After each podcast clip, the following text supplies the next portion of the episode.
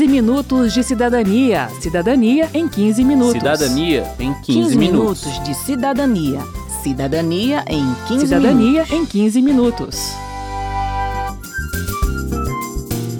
Olá a todos, eu sou Verônica Lima e estou a postos para mais um 15 minutos de cidadania. Tudo pronto, Márcio? Tudinho, o tema deste segundo programa da série especial sobre serviços de telecomunicações é o bloqueio de aparelho celular por roubo ou fraude.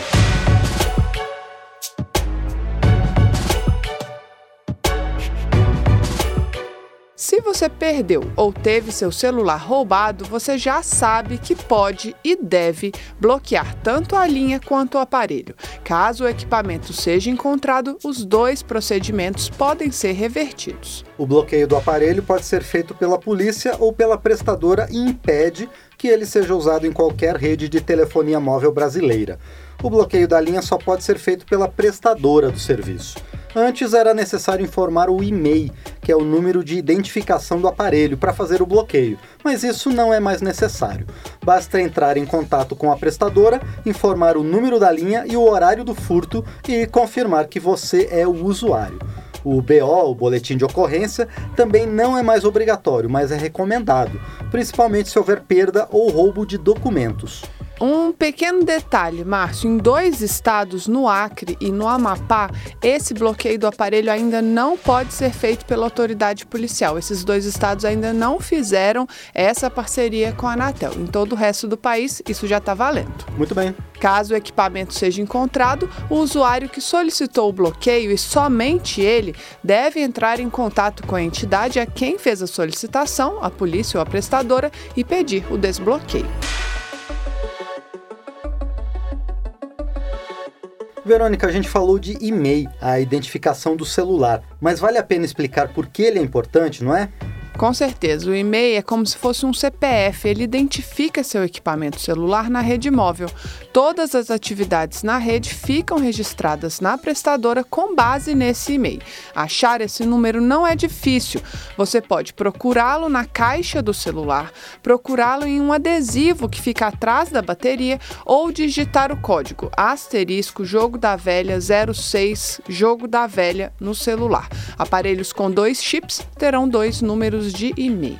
Como é uma informação importante e relativamente fácil de ser encontrada, você deve tomar cuidados para protegê-la, pois o e-mail do seu celular regularizado pode ser usado para esquentar um celular roubado. É a clonagem. O João Alexandre Zanon, da Anatel, explica como funciona essa fraude. No caso de roubo, furto ou extravio, é o e-mail que é colocado na lista negra dos terminais roubados nacional. Existem alguns equipamentos que é permitido adulterar o e-mail. Aí o cara vai ter que colocar um outro e-mail lá no lugar que não esteja na lista. Colocar um e-mail que seja válido de um outro terminal clone do e-mail, né? E no caso de uma ação de bloqueio, a priori você bloqueia todos os usuários. Depois o usuário que foi vítima, ele vai ter que ir lá junto à prestadora, vai ter uma dor de cabeça para provar que ele é o original, é- ele não é o clone. Imagina a situação então. Você deixa seu celular em cima da mesa com a tela desbloqueada e sai para tomar um café. Alguém passa e anota o número do e-mail. Você nem percebe. Depois, esse número vai ser usado para adulterar o e-mail de um aparelho irregular. E esse aparelho irregular pode ser usado para cometer crimes. Você só descobre quando os dois aparelhos, o seu e o roubado, forem bloqueados ou quando a polícia bater na sua porta fazendo perguntas. Muito chato, né? Então tá, fica a dica. Proteja o seu número de e-mail. Quero saber. Quero saber. A Fabiana Ferreira, do Procon DF, nos acompanhou até a rodoviária de Brasília e orientou os cidadãos que relataram problemas com serviços de telecomunicações. Vamos ouvir. Meu nome é William. É legal as empresas de TV por assinatura é, impor algum tipo de fidelidade, por exemplo, de 12 meses, no caso de eu querer tirar algum canal da minha grade e não poder por causa dessa fidelidade. É isso é legal? Sim, de acordo com o contrato que o consumidor assina. Quando você vai fazer o contrato, você aceita ou não a fidelidade. Pode ser de 12 meses até 24 meses. Tem que ler antes para não assinar uma fidelização indesejada.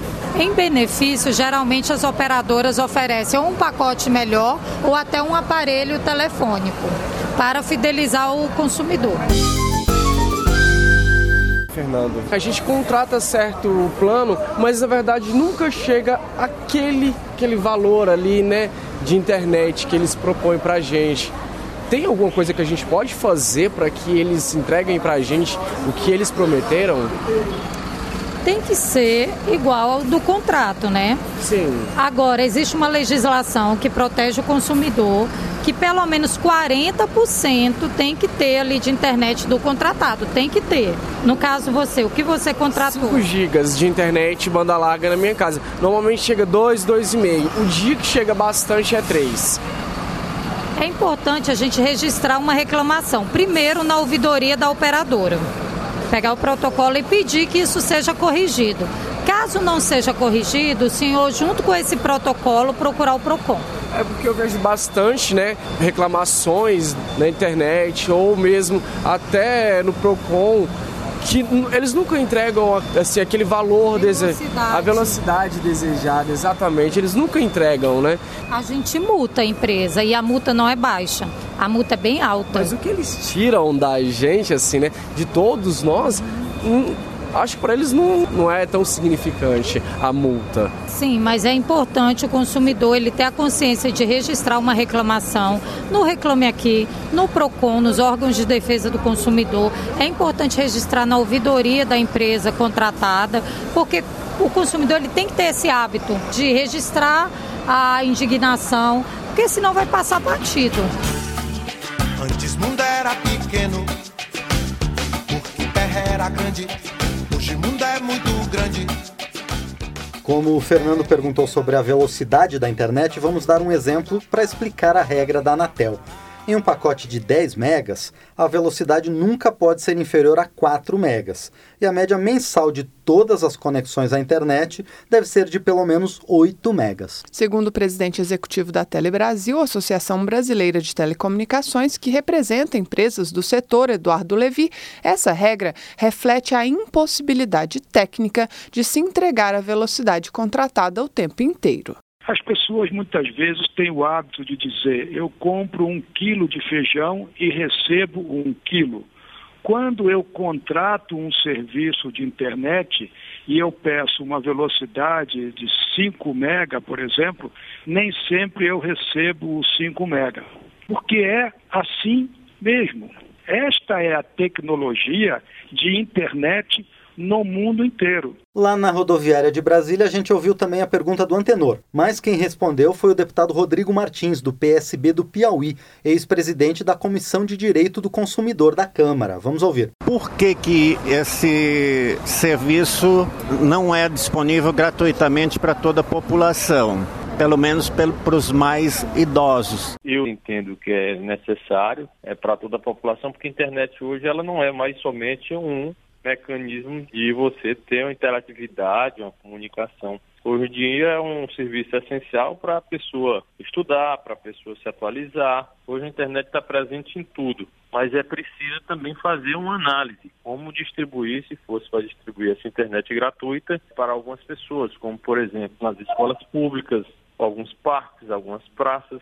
Acredito que era preciso fazer essa análise ver qual o tamanho do Brasil que a gente quer, já que a gente tem tanto imposto e pouco serviço de qualidade para a população. O telefone tocou novamente, fui atender.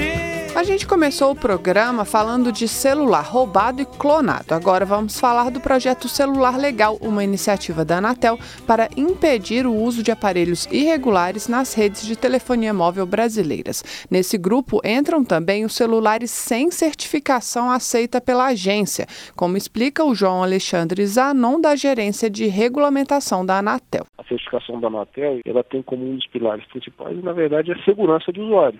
Então são testadas várias coisas relevantes, como compatibilidade elétrica, né, se o carregador, o equipamento não vai dar choque no usuário, se a bateria não esquenta, ou se o equipamento não tem algum material que possa fazer mal à saúde da pessoa, como materiais pesados que são cancerígenos, ou até a questão da radiação. Né? O que o projeto Celular Legal faz é bloquear aparelhos irregulares 75 dias depois de sua habilitação na rede de telefonia móvel. Antes do bloqueio, o usuário recebe quatro SMS enviados pelo número 2828. As mensagens serão mais ou menos assim. Operador avisa. Pela Lei 9472, este celular está irregular e não funcionará nas redes móveis em tantos dias. Segundo João Alexandre Zanon, da Anatel, o prazo de 75 dias é casado com a garantia legal de 90 dias do Código de Defesa do Consumidor, para que o usuário possa reclamar com o estabelecimento caso o equipamento comprado de maneira legal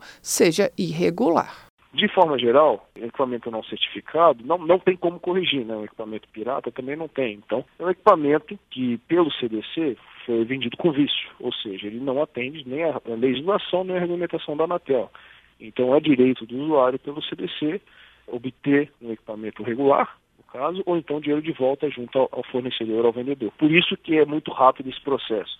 Assim que o usuário habilita o equipamento, até 24 horas já recebe a mensagem. E ele vai receber mais quatro SMS depois desse primeiro, e no último ele vai ser impedido de conectar nas redes móveis. Esse procedimento está ocorrendo em etapas. No sul, no centro-oeste e em parte do norte e do sudeste, o projeto já está implementado, ou seja, novos aparelhos já estão sendo bloqueados. No restante do país, as mensagens de alerta sobre irregularidades começarão a ser enviadas em 7 de janeiro e os aparelhos irregulares habilitados a partir dessa data serão bloqueados a partir de 24 de março. Para saber se a medida já está em vigor no seu estado, acesse www.anatel.gov.br barra celular legal. Lá você também verifica se o seu celular é legal. Basta informar o e-mail. Vale deixar claro que equipamentos irregulares que tenham sido habilitados antes do início do projeto não serão bloqueados, desde que o usuário não altere a linha. Ele pode até portar seu número para outra prestadora, mas se houver alteração do número, o bloqueio poderá acontecer.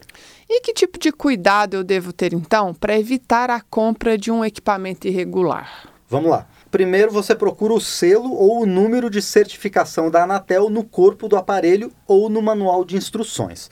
Depois você confere se o número do e-mail que aparece na tela do celular ao digitar o código asterisco jogo da velha 06 jogo da velha é o mesmo que aparece na caixa do aparelho.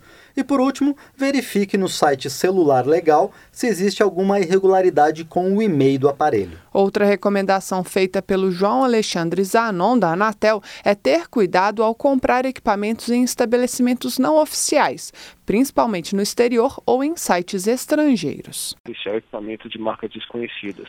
E mesmo de marcas conhecidas, também a gente não recomenda porque é muito comum um terminal, por exemplo, roubado no Brasil, seja vendido em outra parte do mundo. Então, é possível, por exemplo, que um terminal que foi bloqueado lá fora, que está sendo vendido para o Brasil, seja, na verdade, um terminal roubado. Desde 2014, o Brasil se conectou à base mundial de terminais roubados. E um terminal bloqueado lá fora, ele acaba por ser bloqueado no Brasil depois de um certo período de tempo. Então, infelizmente, acontece de uma pessoa vai lá fora, compra um terminal um pouco mais barato, às vezes nem é muito, e quando chega no Brasil, depois de um tempo, ele para de funcionar. Outra desvantagem de comprar em canais alternativos é que você fica sem assistência técnica e sem garantia caso o produto apresente problemas. Por isso, a última dica é desconfiar da procedência, quando o preço do produto estiver muito abaixo do valor de mercado. Pode ser furada. E malandro é malandro, mané, mané. Termina aqui o 15 Minutos de Cidadania, que teve produção de Cristiane Baker e de Lucélia Cristina, trabalhos técnicos de Alan de Souza, edição e apresentação de Márcio Aquiles Sardi e Verônica Lima. Se você tem alguma dúvida, mande pra gente. O e-mail é rádio.câmara.leg.br e o WhatsApp é 61999789080. E aproveite para curtir a página da Rádio Câmara no Facebook. Você pode propor temas para novas edições do 15 Minutos e compartilhar o link do programa com seus amigos. O 15 Minutos de Cidadania é produzido pela Rádio Câmara e transmitido pelas rádios parceiras em todo o Brasil, como a Rádio Serra Caiada, de Presidente Juscelino, no Rio Grande do Norte. Você pode conferir todas as edições do programa no site radio.câmara.leg.br barra 15 Minutos de Cidadania. Uma boa semana e até o próximo programa. Até lá! 15 minutos de cidadania. Cidadania em 15 minutos. Cidadania em 15, 15 minutos. minutos de cidadania. Cidadania em 15 Cidadania minutos. em 15 minutos.